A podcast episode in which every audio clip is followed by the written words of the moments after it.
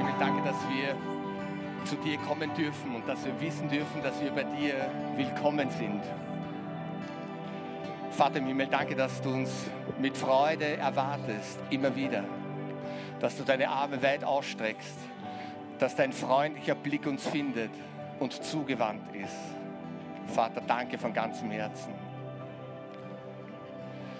Und als wir das andere Lied gesungen hatten, dass wir heute zum Vater kommen, hatte ich den Eindruck, ich hatte so ein einprägsames Bild, dass hier einzelne Menschen ein Stück weit von Gott sich entfernt hatten und dann so skeptisch, ängstlich, furchtsam, so halb, halb rückwärts gesandt, so zurückgeschaut haben und irgendwie verklemmt waren, unfrei waren, äh, erschrocken waren, belastet waren, voll, voll Furcht waren einfach weil sie nicht sicher waren, ob sie bei Papa willkommen sind, ob sie zurückkommen, laufen, ob sie zurücklaufen können zum Vater, weil sie wissen, dass alles nicht so gut gelaufen ist, wie es hätte sein können. Ich möchte dir sagen, wenn du dich heute so fühlst, irgendwie von Gott entfernt, irgendwie frustriert, irgendwie enttäuscht, irgendwie Gott nicht mehr so erlebt oder dass du Dinge getan hast, wo du weißt, hey, das, das ist nicht okay, dann möchte ich dir sagen, hey, das ist heute kein Zufall, dass du da bist. Und das ist kein Zufall, dass du dies, diese Worte hörst. Ich möchte dir sagen, dein Vater, er liebt dich und er verurteilt dich nicht. Er hat sein Herz und sein Leben für dich gegeben, dass du voller Schuld und voller Gebrochenheit und voller Schmerz zu ihm kommen kannst. Er läuft dir entgegen und er bittet dich, lauf nicht weg, lauf nicht noch weiter weg, sondern du darfst dich ihm zuwenden. Du darfst dich ihm zuwenden und liebevoll umarmt er dich und er läuft dir entgegen. Vater, ich, ich danke dir von ganzem Herzen, dass das heute ein Ort ist, wo du uns begegnen möchtest. Herr, wo deine Liebe uns bis in die tiefsten Spitzen unseres Seins erreicht und erfüllt und von innen her berührt und verändert. Danke, dass du am Wirken bist durch deinen guten Heiligen Geist und dass wir nicht über dich reden, sondern dass du dich selber erweist als der, der du bist. Vater in Ewigkeit. Schöpfer des Himmels und der Erde, der, der gestern und heute und in alle Ewigkeit dasselbe ist, unveränderlich, der gerechte Richter, der alles erfüllen wird, damit Gott in allem die Ehre bekommt. Vater, danke von ganzem Herzen, dass du uns wiedergeboren hast durch deinen Heiligen Geist und du uns zu Kindern Gottes gemacht hast. Und dass diese Gewissheit des ewigen Lebens in unserem Herzen wie ein Anker drinnen verankert und verinnerlicht ist durch Jesus Christus aus reiner Gnade durch Glauben. Herr, dafür danken wir dir in dem wunderbaren Namen Jesus. In dem wunderbaren Namen Jesus. Hey, lass uns Jesus einen kräftigen Applaus geben. Er ist würdig, er ist würdig, alle Ehre zu bekommen. Und wenn wir in seine Gegenwart laufen, ihr Lieben, dann ist das etwas Lebensspendendes, dann ist das etwas, was seine Spuren hinterlässt. Wer mit Gott in Kontakt kommt, der weiß es der weiß es. Und, und so wünschen wir uns auch, dass unsere Gottesdienste von der Gegenwart Gottes durchdrungen sind. Ich sage immer, wer mit Gott anstreift, der wird es merken. Wer mit Religion anstreift, kann sein, dass er sagt, okay, ja, irgendwie. Aber wer mit Gott selber anstreift, in irgendeiner Form, der wird sagen, äh, das merkt man. Greif in eine Steckdose rein, du wirst es merken. Amen. es ist so. Und das Evangelium, ihr Lieben, wer schon möchte, kann sich gern hinsetzen, ist die Kraft Gottes. Ist nicht frommes Gelaber. Das Evangelium von Jesus Christus ist diese wirksame Kraft Gottes durch den Heiligen Geist. Und deswegen so schön, dass du heute da bist. Danke, unser Lobpreisteam. Vielen, vielen Dank.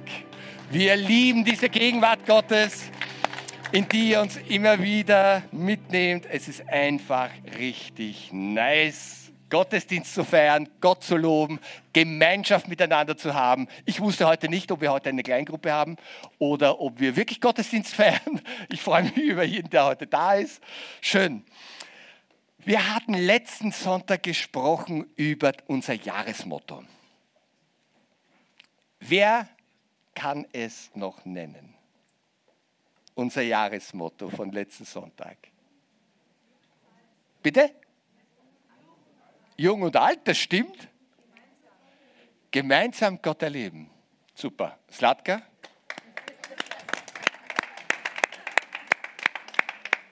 Deswegen haben wir es auch auf einem wunderschönen Foto abgedruckt.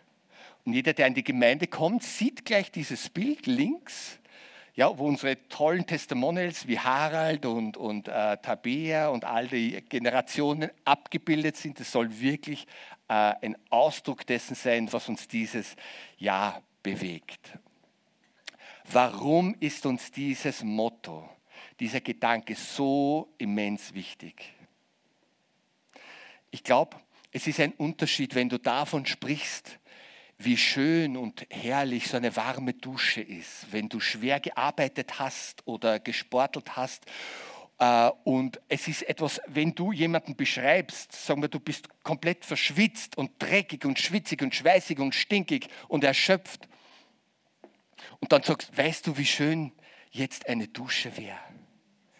so entspannen, weißt du, da gibt es so diese Supermassagen, die dich von überall anspritzen und, und dich aufleben lassen, wie wenn du im Himmel wärst. Das, äh, Charlie, das hast du überhaupt noch nie erlebt. Dieser Genuss, diese Inspiration, diese neue Energie, die da durch. Und dann Charlie tropft schon über der Zahn und sagt: Alter, red nicht von dem, wo ist die Dusche? Kannst du duschen? Ihr Lieben, aber manchmal tun wir genau so. Wir reden über Dinge, geben uns manchmal auch mit Tropferl oder mit, mit, mit frommen Worten irgendwie zufrieden und Gott möchte einen Schritt weitergehen und er möchte uns mit hineinnehmen und uns wirklich eintauchen in seine Gegenwart, in seine Wirklichkeit, in seine wirkliche Welt. Das macht nämlich den Unterschied. Ihr Lieben, es macht den Unterschied. Und es hat auch von der Auswirkung her den Unterschied. Es ist, etwas, es ist das eine, wenn ich über etwas rede, was immer das auch ist. Ich kann über das schönste Mittagessen schwärmen und sagen, wann du, wann du das gesehen hättest, dieser Schweinsbraten, dieser Saft und diese Krusten. Und wann du da der, der erste Schnitt, ich sage, nein, sagt, ja, kommt schon, kommt. Ich noch ein bisschen gearbeitet. Du kannst noch so begeistern und leidenschaftlich über etwas reden und so viel wissen, du, wenn du weißt, du, du sagst, eigentlich bin ich der beste Schweinsbrotenpraller auf der ganzen Welt. Aber bringst ewig keinen auf die Welt und magst keinen sagt der Paulus, du gehst in den Spiegel und hast eigentlich vergessen, wie du ausschaust. Und Gott möchte uns mit hineinnehmen, ganz persönlich, individuell in unsere Lebensrealität. Und die ist so unterschiedlich von deinem Umfeld, von deinem Status, von deiner Lebenssituation, von, deinem, von der Lebensphase. Das kann kein Mensch, aber Gott möchte mit dir und mit mir ganz persönlich hier hineingehen und dir ganz persönlich zeigen, sein, sein Wesen, seine Gegenwart. Das macht den Unterschied. Und deswegen haben wir uns das wirklich als Motto äh, genommen. Eine grundlegende Voraussetzung, ihr Lieben, ist, dass bevor, wie wir Gott erleben, ist, dass wir anfangen, Gott kennenzulernen. Stimmt's? Das ist ein ganz ein wesentlicher Punkt. Und ich glaube, dass viele Menschen auf unterschiedlichen Stationen sich befinden auf dieser Reise. Erst heute hat mir der, der Luigi erzählt beim Frühstück, vor 30 Jahren, wie er auf Sri Lanka war, dass Gott ihm begegnet ist. Stellt euch das vor. Und es war wirklich ein Wunder, Luigi. Das war schon der Beginn einer Reise, die Gott mit uns Menschen vorhat.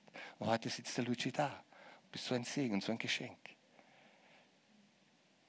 Es ist eine Reise, wo Gott immer wieder Aufmerksamkeit erwecken möchte in unserem Leben und uns ganz persönlich, liebevoll und, und, und uns, uns einfach unser Herzen gewinnen möchte.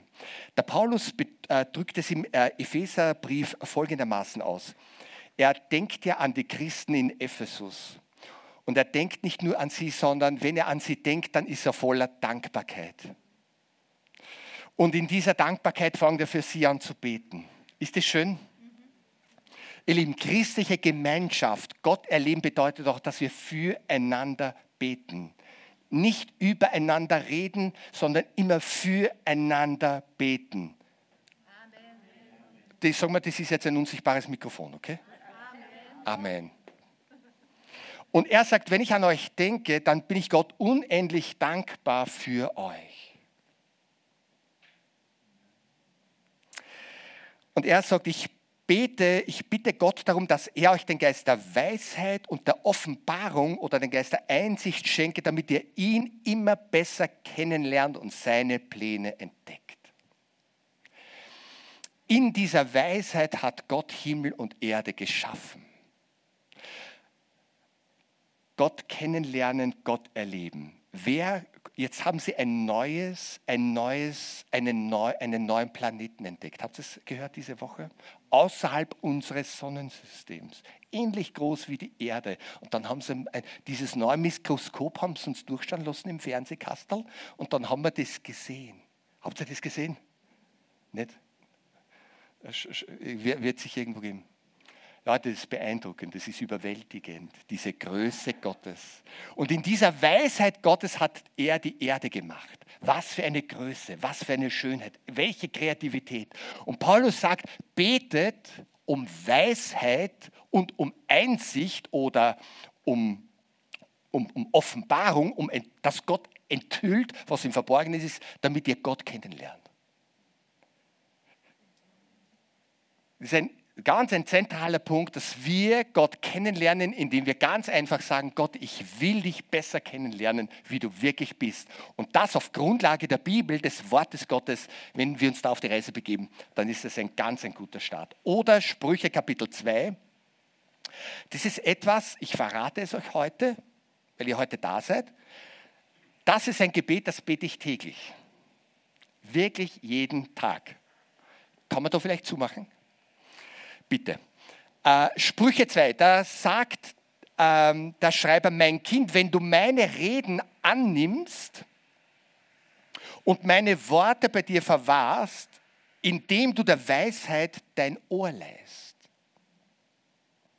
und dein Herz dem Verständnis zuwendest, ja, wenn du den Verstand anrufst, zum Verständnis erhebst deine Stimme, wenn du diese Weisheit und dieses Verständnis suchst wie Silber und wie Schätzen ihm nachspürst, dann wirst du Ehrfurcht vor Gott gewinnen und Gott wahrlich erkennen, wie er ist. Also es ist immer beides. Gott möchte sich gerne den Menschen zeigen, auf der einen Seite. Gott drängt sich aber niemand auf und er überrennt niemanden und sagt, sondern sagt, wenn du mich kennenlernen möchtest, dann kannst du mich darum bitten. Einfach, dass wir, dass Gott uns den Verstand, den Sinn, das Herz öffnet, damit wir ihn kennenlernen, wie er denkt, wie er handelt, welche Pläne er hat, welche Absichten er in seinem Herzen trägt. Äh, das macht einen Unterschied. Und dann sagt er auch noch wie. Wie wenn du einen, einen richtig wertvollen Schatz haben möchtest. Wie gehen wir daran? Wenn wir äh, die Aussicht haben, wir können etwas ganz Wertvolles gewinnen oder etwas ganz Wertvolles äh, geschenkt bekommen? Bitte? Da bleiben wir dran. Und wie? Oder? Das graben wir aus. Stell dir vor, ich hätte eine, einen Newsletter ausgeschickt und reingeschrieben, der Erste, der heute in der Gemeinde ankommt, bekommt eine Million Euro. La, la, la, la, la, la, la, la, la, la. Du, ich bin sicher, um 10.02 Uhr, wie heute ich es gesehen habe, äh, wo der eine oder andere noch gekommen ist, das Problem hätte sie nicht erklärt, das war kein Thema gewesen. Ich schätze, um 0 Uhr, 0, 0, 0, 1 Sekunden wären schon die ersten, wären Reihen gestanden daraus. Stimmt? Der come on, ey. Aber nur mit Schlüssel, keine Frage. Sagt eine Schlüsselperson. On! Hey Leute, wenn wir den Schatz und den Segen und den Nutzen und den Vorteil erkennen würden, richtig erkennen würden, von dem hier, ähm, von dem hier gesprochen wird, diese Weisheit von Gott, Einsicht zu bekommen in diese Wirklichkeit Gottes, Verständnis zu erlangen. Da meint der Schreiber nicht äh, Intelligenz im Sinne von, wer ist der Gescheiteste, sondern intelligent oder gescheit oder Verständnis im Sinne von Gott her, dann sind wir Gewinner noch und nöcher. Wo in der Bibel finden wir Hinweise und Aussagen für Jung und Alt, ob Altes Testament oder Neues Testament? Abraham ging gemeinsam mit Isaac auf den Berg Moria. Und sie gingen gemeinsam. Und gemeinsam beteten sie Gott an. Josua und Mose und Josua, der Nachfolger von Mose, war immer dicht auf den Fersen. Gibt es eine ganze Menge von, von, von Beispielen. Elia und Elisa, Paulus und Timotheus. Immer wieder gibt es hier diese Zweierschaften oder diese, dieses Generationen miteinander. Das ist ein göttliches Prinzip. Unser Gott ist der Gott des, äh, unseres Vaters Abrahams, Isaaks und Jakobs. Das ist eine Verbindung von Generationen, eine Zusammengehörigkeit, eine Zugewandtheit. Das ist ein göttliches Prinzip, ein ewig gött göttliches Prinzip. Und wo in der Bibel finden wir, äh, möchte ein paar Grundlagen legen, wo in der Bibel wird es erwähnt, wo Jung und Alt gemeinsam sich auf diesen Weg begeben, um wirklich Gott kennenzulernen und Gott zu erleben. Äh, seid ihr mit dabei? Cool. Psalm 148, Vers 12 und 13 habe ich diese Woche gelesen. Und ich habe mir dann gedacht, ich, wenn ich dann so Bibel lese und dann kommen so Impulse in, in meinen Vorbereitungen, wo Gott mir begegnet durch das Wort, dann finde ich das immer so aufmerksam von ihm. Findest du nicht? Äh, das ist ganz oft, eigentlich stelle ich fest, äh, durch unterschiedliche Impulse, Begegnungen, Gespräche, Werbeeinschaltungen, Filme, Gespräche mit Menschen und und und, wo ich merke, ah, wieder ein, ein Hinweis, den der Geist Gottes mir gibt. Und so bin ich auch äh, in der Woche in der Bibellese gewesen, so Ende der Psalmen. Ich lese jeden Tag einen Psalm und einen Spruch, das ist das Mindeste. Also das ist, mein, mein, das ist meine Mindesternährung. Dumm, habe ich aber gelogen in der letzten Zeit. Nein, das war Spaß. Okay. Gut, gut, Sickerwitz. Psalm 148, 12, 13. Hallo, wo sind die jungen Männer und auch die jungen Frauen? Hm. Ah, die Jungen. ah, drum war es so leise. Come on, hey. Alte und Junge, sie alle sollen gemeinsam loben den Namen des Herrn Jawohl, denn allein sein Name ist hoch erhoben und seine Hoheit, seine Macht, seine Majestät ist über Erde und Himmel. Ist das cool? Und ihr Lieben, es ist wissenschaftlich erwiesen, dort wo Menschen, Gemeinschaften, Gruppen gemeinsam singen, das ist ein Chor, aber nicht nur ein Chor, sondern da passiert ganz viel auf emotionaler Ebene. Da ist eine ganz starke Einheit feststellbar. Da ist unwahrscheinliche Kraft drin, wenn Leute gemeinsam singen. Und es geht über einen Chor hinaus. Wenn Gott sagt und Gott verspricht, Leute, ich wohne dort, wo mein Volk zusammenkommt, mir die Ehre gibt und meinen Namen erhebt. Da wohnt Gott. Da kommt er nicht auf Miete oder nur auf eine Kaffeelänge, sondern er wohnt und er kommt, um zu bleiben.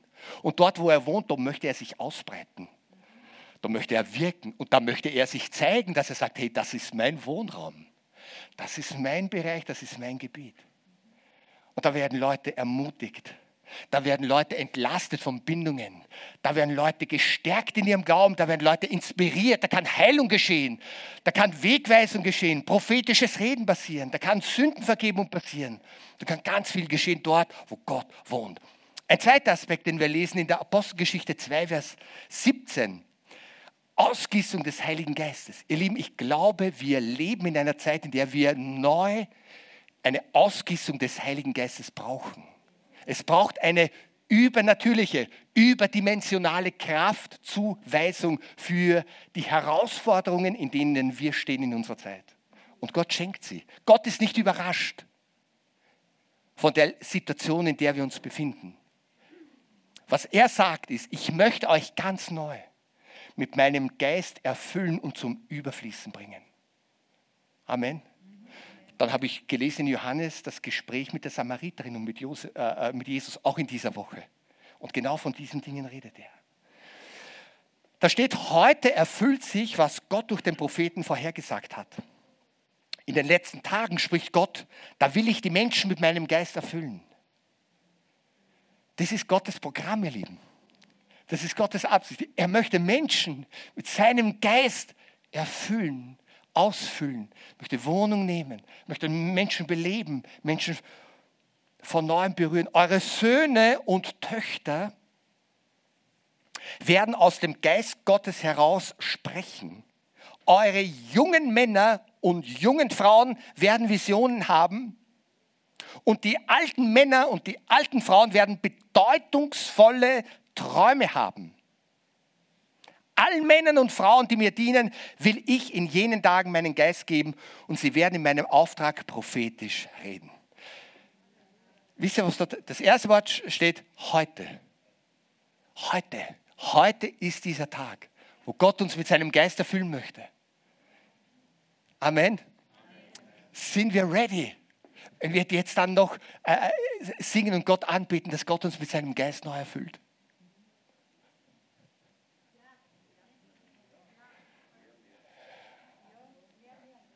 Mehr, mehr. Genau, sagt Gott auch. Mehr, mehr von dir. Gott sehnt sich nach mehr von seinem Geist in unserem Leben. Dann spricht die Bibel von unterschiedlichen Entwicklungsphasen im Glauben. 1. Johannes Kapitel 2, Vers 12, da steht, da bezeichnet die Bibel, also verwendet den Begriff Kinder, dann junge Menschen, Väter und Mütter. Also das äh, Jung und Alt ist absolut biblisch begründet. Also jung und und alt ist auch drin. Also alle Generationen, alte, alle Altersphasen sind hier beschrieben. 1. Johannes 2,12. Ich schreibe euch, meine geliebten Kinder, weil ich weiß, dass eure Sünden durch Jesus Christus vergeben sind. Das ist etwas ganz Grundlegendes in dieser Phase, dass jemand weiß, dass Gott uns durch den Geist Gottes ein Bewusstsein geschenkt hat, dass wir verstanden haben, dass jeder Mensch von sich aus von seiner Natur aus vor Gott nicht in Ordnung ist und dass wir Vergebung brauchen, weil wir sonst an den Konsequenzen umkommen würden. Weißt du, das kannst du einem Menschen erklären und der kann dann sagen, du, ja, kann sein, oder kann sagen, hm, nein, glaube ich nicht. Aber wenn der Geist Gottes kommt und einen Menschen in seinem Herzen berührt, richtig toucht und überführt, das Herz öffnet und plötzlich, das ist wie wenn am Blinden die Augen aufgingen und ein Mensch weiß plötzlich, wow, das geht sich mit Gott nicht aus. Spätestens, wenn ich die Augen dazu mache. Das, das kann sich nicht ausgehen. Das ergibt keinen Sinn. Ich brauche Gott und du wirst überführt. Hey, das ist echt eine, eine Gnade. Ist echt, äh, wenn wir, wenn wir in dieser Gewissheit leben, dass Jesus gekommen ist, nicht etwas Neues zu beginnen, sondern er ist gekommen als Retter der Welt. Warum? Weil Menschen ohne Jesus verloren sind. Sorry, das ist klipp und klar wie nur irgendetwas. Da geht es nicht um Lebensverbesserung, um Aufmunterung und um Aufhübschung, sondern es geht um Rettung von Verlorenheit. Das, ist die Grundlage. Und Johannes schreibt hier, ich schreibe euch Kindern, damit ihr wisst, dass ihr durch diese Vergebung der Sünden zu Kindern Gottes geworden seid und dass ihr euch riesig darüber freut und dass diese Freude nie mehr endet. Amen. Amen. Wer das weiß, lebt in einer großen Freiheit. Dann spricht er von den jungen Leuten. Ich wende mich aber auch an euch, ihr jungen Leute, denn ihr habt den Bösen überwunden. Finde ich cool. Also ein Markenzeichen oder ein Merkmal junger Leute ist ihre Kraft, ihre Stärke, ihre Power, oder? Also ich kann mich erinnern, wenn ich jung war. man glaubt ja, man kann Berge versetzen. Ein Klavier umstellen von einem Raum in den anderen. Ja, ist kein Problem. Das, das ist okay. Johannes sagt hier, an eure, an die jungen Leute, ihr könnt durch Christus mutig im Glauben vorwärts gehen. Und wisst ihr, was das Schöne ist? Es braucht alles. Es braucht all diese Einflussfaktoren aller Generationen. Das ist so, so wichtig. Und die dritte Gruppe, die Johannes hier anspricht, sind die Väter und auch die Mütter. Ich schreibe euch Väter und Mütter, weil ihr den kennt, der von Anfang an war. Weil ihr den kennt, der von Anfang an war. Gott zu kennen in den unterschiedlichen Lebensphasen, den unterschiedlichen Lebensumständen, in den unterschiedlichen Lebenswirklichkeiten, Kontinuität zu bewahren, wenn es stürmt, wenn es schneit und so weiter, zu wissen, Gott, du hast alles in deinem Blickfeld. Nichts gerät dir aus den Rudern. Alles hast du im Blick. Deine Pläne wirst du zu einem guten Ende bringen. Und diese Gewissheit, diese Realität in sich zu tragen, Leute, das ist Lebensqualität. Da brauchen wir uns nichts einreden, immer, immer mantramäßig wir, wir uns was, was vorsagen müssen, sondern ruhen zu können in dieser Wirklichkeit Gottes, zu wissen, wie Gott ist und dass sich ein Stück weit dieses Wesen Gottes in uns schon gebildet hat und Teil von uns selber geworden ist. Das ist cool. Und dann kommt äh, äh, auch im Neuen Testament, im Titusbrief, das habe ich auch, bin auch beim Titusbrief äh, zu, zu, lesen, das ist einfach meine, meine praktische Bibellese, das ist ein, ein kurzes Teaching, hat ein kompaktes. Gesunder Glauben, Lebensordnung für Jung und Alt. Interessiert es wen? Es wird, also, es wird echt sehr praktisch. Seid ihr mit dabei?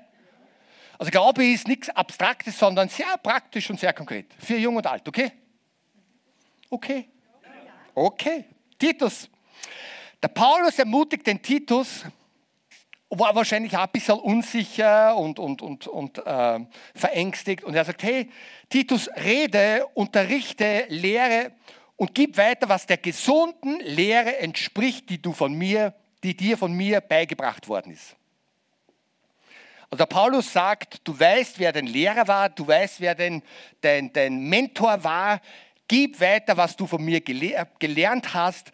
Und das ist eine gesunde Lehre. Ein paar Verse vorher spricht Paulus auch vom gesunden Glauben. Ich nehme wahr, dass vieles sich in Richtungen entwickelt, wo Einseitigkeiten, Unausgewogenheiten, Unbalanciertheiten da sind, wo man immer wieder, glaube ich, beten sollte, dass Gott uns auf, auf einen guten Weg führt dass wir nicht extrem werden, dass wir auf keine Seite vom Pferd runterfallen, sondern dass Gott uns hier wirklich in der Mitte äh, sozusagen mitnimmt. Er sagt dann, die älteren Männer halte dazu an, dass sie sich in ihrem Leben nüchtern, ehrbar und besonnen benehmen. Das heißt nüchtern im Sinne von sachlich und maßvoll.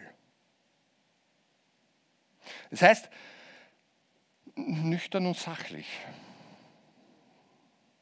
Ich glaube, es ist gut, oder? Hm? Ehrbar im Sinne von anständig oder Achtung gebietend, anziehend, respektabel.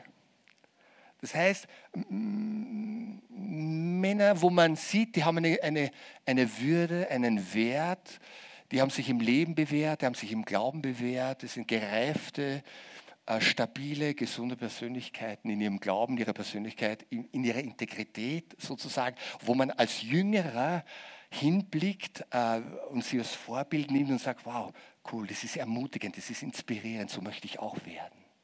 Ist das, das finde ich super. Also ich liebe das zum Beispiel auch in unserer Bewegung. Von allen Generationen haben wir ja Leute in unserer Bewegung, auch in unserer Gemeinde, in unserer Bewegung, wo wir einander wirklich ermutigen können und sagen können, wow, das ist mir echt ein Vorbild, was Ehe betrifft, was Kindererziehung betrifft, was den Dienst betrifft, was Ethik betrifft und und und. Ich finde das echt ermutigend und sagt, hey, anständig, ehrfurcht, respektabel äh, und besonnen. Besonnen im Sinne von den Hausverstand zu gebrauchen, besonnen auch im Sinne von seine eigene Freiheit und Möglichkeit durch richtiges Denken zu begrenzen. Sich selber sinnvolle Grenzen setzen. Auf so manche Freiheiten und Möglichkeiten freiwillig zu verzichten. Wow. Interessant. Genau. Es beschreibt eine Person, genau, ich habe es erwähnt, die freiwillig ihre Freiheit zugunsten des Dienstes auch für Gott einschränkt, gesund in der Liebe und in Geduld, gesund im Glauben zu sein. Da sagt Paulus zum, zum Titus, ich meine, das ist schon ganz schön anspruchsvolle Rede und Lehre, wo vielleicht, ich weiß nicht, wie jung der Titus war, aber recht alt war er nicht, wo er sagt, ermutige die älteren Männer in der Gemeinde, in der christlichen Gemeinde, äh, vielleicht auch in Amstetten, und, und lehre das mit Nachdruck, schreibt er vorher. Lass die ja nicht verunsichern, äh, auch von deren Reaktionen oder hin sondern bleib dabei, das, das entspricht dem Geist des Neuen Testaments. Dann sagt er, habe ich auch etwas zu sagen für die älteren Frauen. Ermutige sie ebenfalls, so ein Leben zu führen, wie es Gott Ehre macht und ihm angemessen ist. Das heißt, er, er hat sich bemüht, dass äh, sozusagen unser Leben als Christ, dass es äh, ein, ein, gutes, ein gutes Abbild ist, ein gutes Zeugnis auch in unserer Umgebung, in unserer Arbeit, in unserem äh, Umfeld darstellt. Äh, sie soll nicht tratschen und ihre Probleme nicht im Alkohol ersticken, sondern in jeder Hinsicht für jüngere Frauen Lehrerinnen, Vorbilder des Guten sein, sie ermutigen und selber mit gutem Beispiel vorangehen.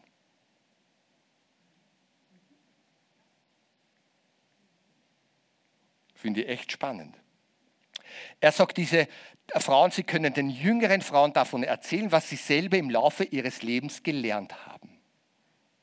Und ich finde das so ein starkes Prinzip. Und das geht, völlig, finde ich, völlig gegen den Zeitgeist des Individualismus, wo jede Generation meint, sie muss ihre, ihre ganzen Dinge wieder selber erfinden und selber, selber äh, entdecken. Ich glaube, ein biblisches Prinzip ist es, dass wir zueinander und voneinander wirklich lernen können. Und dass jeder von uns etwas hat, das er weitergeben kann, weil er Erfahrungen gemacht hat oder Ausbildungen gemacht hat oder Erkenntnisse hat oder, oder, oder Skills hat, die er weitergeben kann zum Segen für andere Leute.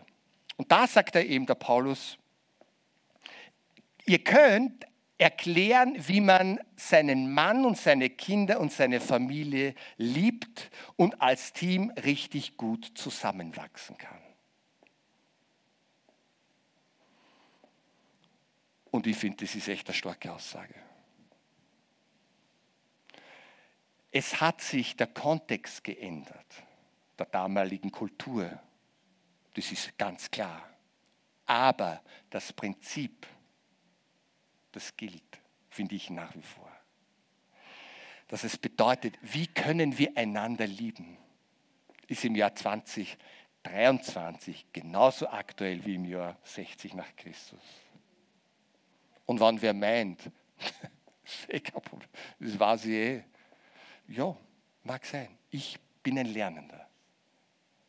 Weil der Kontext heute im Jahr 2023 mit unserer Lebenswirklichkeit, mit, unserer, mit unserem Lebensumfeld heißt das völlig, äh, das Wie schaut ganz anders aus wie damals. Aber ein Geheimnis, dass wir lernen können, wie können wir unsere Frauen lieben, wie können wir unsere äh, äh, Männer lieben, wie können wir unsere Kinder lieben die 24-7 zugetextet sind mit der digitalen Welt. Da können wir nicht salopp drüber gehen und sagen, oh Hagen, klar, wie smecke me dame. Wie, wie schaffen wir es heute? Dass wir einander lieben, dass wir miteinander gute Beziehungen aufbauen, dass wir Inseln oder Rahmenbedingungen oder Momente schaffen, wo ein gutes Gespräch stattfinden kann, wo wir miteinander beten können. Bitte glaubt doch nicht, dass das automatisch Agmade Wissen ist und dass das bei jedem so wie Palette rennt. Es gibt manche Lebenssituationen, da stehen wir emotional an der Wand, wo wir sagen, wir können nicht mehr, wir wollen nicht mehr. Da zerbrechen uns Dinge unter dem eigenen Boden. Und dann dürfen wir uns nichts vormachen und mit niemand drüber reden. Gott sieht uns und er möchte uns lernen, wie können wir einander lieben? Wie können wir einander fördern? Wie können wir aufeinander Rücksicht nehmen? Wie können wir Gott besser kennenlernen? Wie können wir ein Leben im Glauben im heutigen Kontext führen? Wie können wir unser Christsein im Alltag, im Beruf führen? Und all das wird da drin geschrieben. Hey, wie können wir erfüllenden Sex erleben in unserer Zeit? Es hat sich völlig verändert zu damals. Wir sind derart übersexualisiert, dass die umhaut. Das war damals nicht so. Einiges war ähnlich, aber vieles anders. Wie können wir heute erfüllende Sexualität erleben, ein gesunder Umgang mit Finanzen und, und, und. Und er sagt, mein Plan wäre es, dass die Generationen miteinander, voneinander lernen können. Und auf der einen Seite die junge Generation, die ältere und die ältere Generation der jüngeren Generation etwas mitgibt und voneinander lernt. Wie können Konflikte bewältigt werden? Spannungen. Peter, wo lebst denn du? Als Christ streiten wir ja nicht. Ah ja, das habe ich ganz vergessen. Wir sind ja die Friedensaposteln in Person. Ich glaube, wir sollten eher predigen und lehren darüber, wie wir eine gute Konfliktkultur entwickeln, also über Friede, Freude, äh, Friede, Freude, Eierkuchen predigen.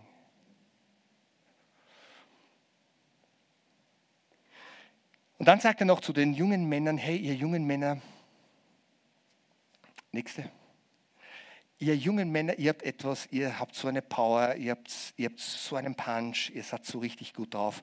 Lernt auch ihr in Besonnenheit zu leben, in Beherrschtheit zu leben. Grundsätzlich eine reife, Persönlichkeit, eine reife Persönlichkeit zeichnet sich durch Selbstbeherrschung aus. Selbstbeherrschung, Selbstdisziplin, Selbstregulierung, nennen es äh, die, die, Wissenschaftler, ist es im Prinzip die, die, Zusammenfassung all der Aufzählungen von Galater 5,22, der Frucht des Heiligen Geistes. Mündet alles, die Krönung sozusagen ist, sich selber beherrschen zu können, seine Emotionen regulieren zu können seine Entscheidungen klar fällen zu können und nicht aus einem Affekt, aus dem kleinen Teil unseres Hirns durchzubrechen. Genau, und er sagt, wie geht es, bemühe dich selber, indem du selber ein Vorbild wirst. Also das heißt nicht große Worte machen, Leute belehren mit, mit großen Zeigefinger, sondern Boeing flach halten und selber konsequent an sich selber arbeiten und sich darin entwickeln, finde ich echt super. Und ich komme zum letzten Punkt. Und das ist ja schon mein ganz zentraler. Zuwendung, Zuneigung, Zusammengehörigkeit. Das Lobpreisteam kann kommen. Malachi Kapitel 3, Vers 23, 24. Da steht, siehe, ich sende euch den Propheten Elia, bevor der Tag des Herrn kommt, wo er Gericht halten wird. Und er wird das Herz der Väter zu den Söhnen und das Herz der Söhne zu ihren Vätern umkehren oder zuwenden lassen, damit ich nicht komme und das Land in den Bann schlage. Ihr Lieben, ich glaube, dass es etwas gibt, was das Herz Gottes bewegt, nämlich eine Zuwendung der Herzen der Generationen zueinander. Und die große Verantwortung liegt bei uns Männern und Vätern und Müttern. Dass Gott uns dass Gott uns, unser Herz neu berührt. Und ich habe dieses Bild ganz bewusst gewählt, weil dieser junge Mann offensichtlich ein bisschen beeinträchtigt scheint.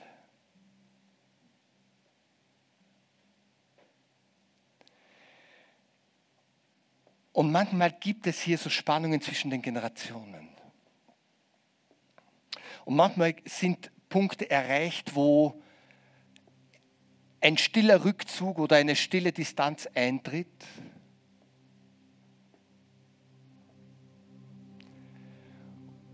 Und sich dann Beziehungen lösen und trennen und auseinanderdriften. Das ist ohnmächtig, weil Verletzungen entstanden sind, Enttäuschungen entstanden sind, Erwartungen nicht erfüllt worden sind, Träume zerplatzt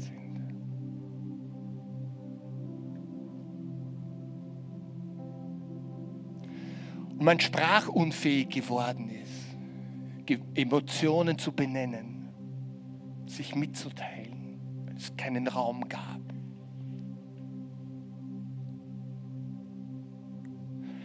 Und sich Dinge dann anfangen zu verhärten.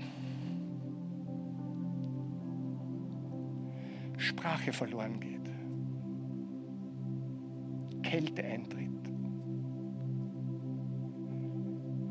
Wie im Natürlichen, auch im Geistlichen. Wie in der Gesellschaft, auch in der Church. Wenn man Angst hat, Dinge zu benennen, wenn man Angst hat, ehrlich zu werden. Vor Gott, vor sich selber, vom Nächsten.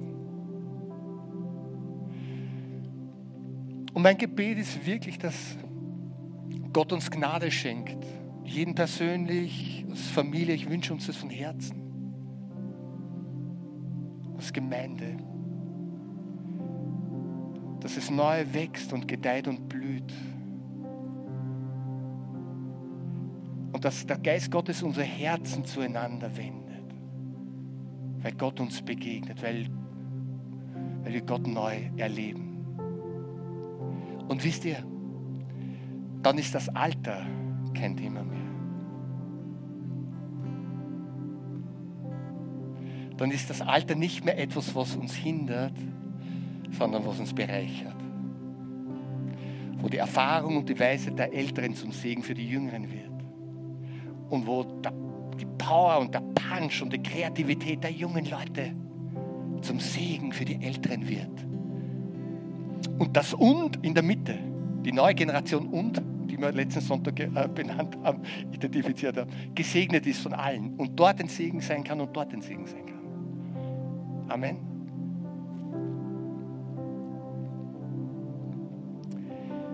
Vater im Himmel, wir danken dir, dass du da bist. In dem Moment. Vater, danke, dass du zu uns sprichst.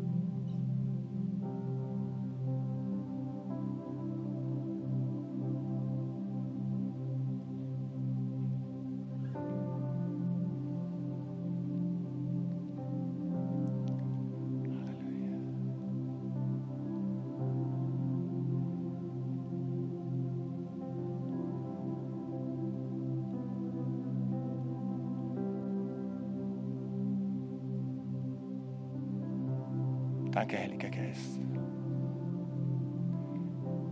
dass du an unseren Herzen wirkst, was nur du wirken kannst.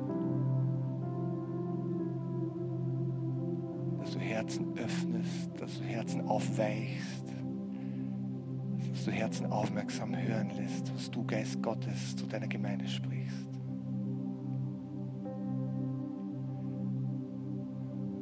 Danke, dass du dieses Wunder bewirkst und Herzen zueinander finden lässt, Zuwendung schaffst, Zugehörigkeit bewirkst.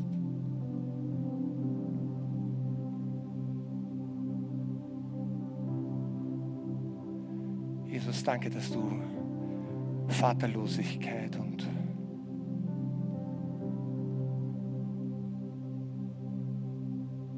den Geist der Verweisung zerbrichst über uns. Wir keine Waisenkinder sind, sondern Kinder des Königs, des Höchsten sind. Danke, Jesus. Danke, Herr, dass du Herzen zueinander wendest, dass du Generationen verbindest durch deinen Heiligen Geist, dass du großes Verständnis wächst.